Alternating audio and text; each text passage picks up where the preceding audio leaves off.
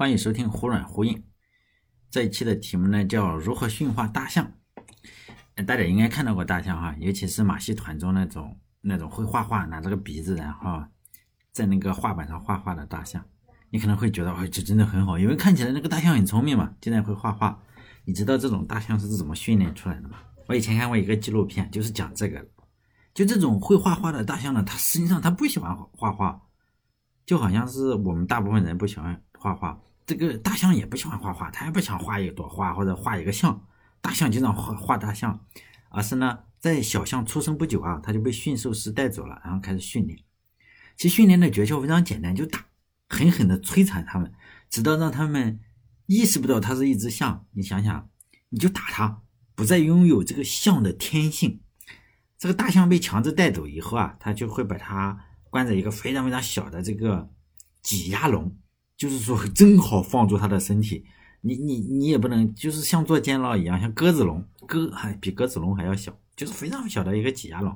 然后呢，用铁链子呀，或者是绳子给它五花大绑，反正就在至少你在里面死不了，就这个样子。里面转身肯定是不能转的，你没有办法去自由的移动或者是卧倒，就是你唯一做的事你就保持站立在那里。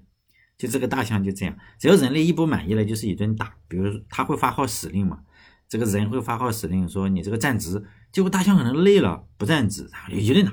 比如说你这个头歪了，也不行嘛，不好看是吧？一顿打。然后比如说他还让这个大象始终把鼻子上拿着那支笔，你这个笔掉了就一顿打，反正就这个样子。就这样训练两年，实际上小象已经被训练成一个精神精神病象了，是吧？他精神已经崩溃了。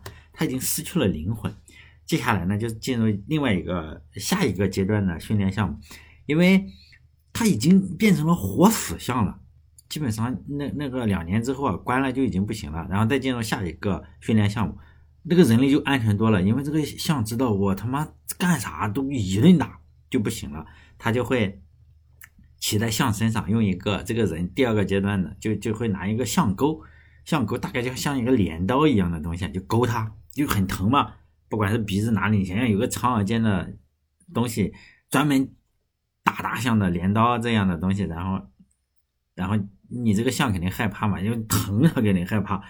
那那两年已经把它打崩溃了，它也不敢做任何的反抗，因此这时候你打它，就是打死它，它都不带跑了。然后呢，就在这个大象不是经常要做那种作揖的动作，就是只用后腿站住，或者是只用前腿站住，它就在这个。呃，脚上给它钉上钉子，并不是说所有的都钉上钉子。比如说，他要这段时间要呃训练一年吧。比如说，我这个前脚是不能着地的，那怎么做？就就是向他的前脚里扎进钉子去。你这个一着地，是不是就很疼啊？这个训练这个大象，你这个前脚是不能着地，这个他被迫就不能着地。这一年的话，他必须要用后脚后脚来行走。你会发现，这一年要不停的这样训练。如果再比如说他要在训练后脚不能着地的时候，我们经常见这个马戏团不是后脚不能着地，好，那就前脚的钉子拔掉，可能长好了啊，能能着地了，后脚再钉上钉子，你这样的话它又疼啊，因此呢，他只能用前脚来走路，就这样再训练一年，可能就这样训练几年下来，你就会看到了一个多才多艺的大象，什么都会啊，也会作揖，也会画画，哎呀，各种各样稀奇古怪的动作，哎呀，大家就觉得真好，那小孩就喜欢看，鼓掌嘛。实际上，大象实际上就已经被完全驯化了。它是通过一个无尽的痛苦去训训的它。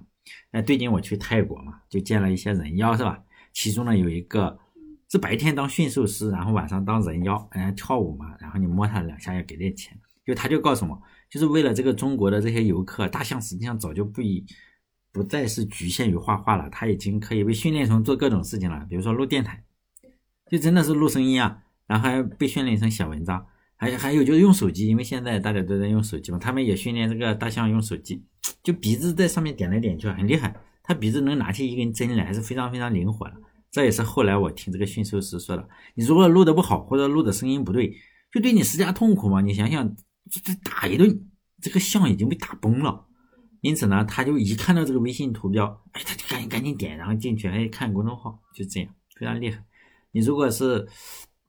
不行呢，就总体上来说，但是我我觉得还是看起来那个样子比人类还是差点，因为我们这个滑的速度很快，它这个速度没那么快。因此呢，我们在看到这个大象玩微信的时候，它只会点什么？就已经订阅过的公众号。你看，因为中国人就喜欢看公众号，你看他公众号，哎，一个一个点，他可能不认识里面的字，是吧？但是呢，我就问他，你能不能训练让他如何使用浏览器啊？我我以为是这个样子，我说你这个手机放在这，它鼻子是不是太大？然后你这个输二十六个字母，是不是对大象来说是有点问题？因为鼻子对这个智能手机来说实在是有点太大了，键盘太小嘛，你有二十六个字母不行，是吧？大象认不全，比如说没法输这个网址，我就把这个疑问就告诉了这个驯兽师。这个驯兽师说：“哎，你可别想多了，比如说二十六个字母，如果能赚钱的话，我们能让这个大象认汉字。”只要是赚钱就行，我就说你可别扯淡了。有本事你把我这个网址叫留言洞点 com，然后你让这个大象输在这个浏览器上，我就服你。结果这个驯兽师说，哎不行，因为这个成本成本的，因为我们训练一头大象，主要是给这些公中国观众去看嘛，就是从而赚钱，看看他会用微信，是不是就赚钱嘛？就好像是。他说：“你看我，我是个男的，是不是？然后我要吃很多的药，然后胸部发育，然后让中国人过来摸几下，给我钱。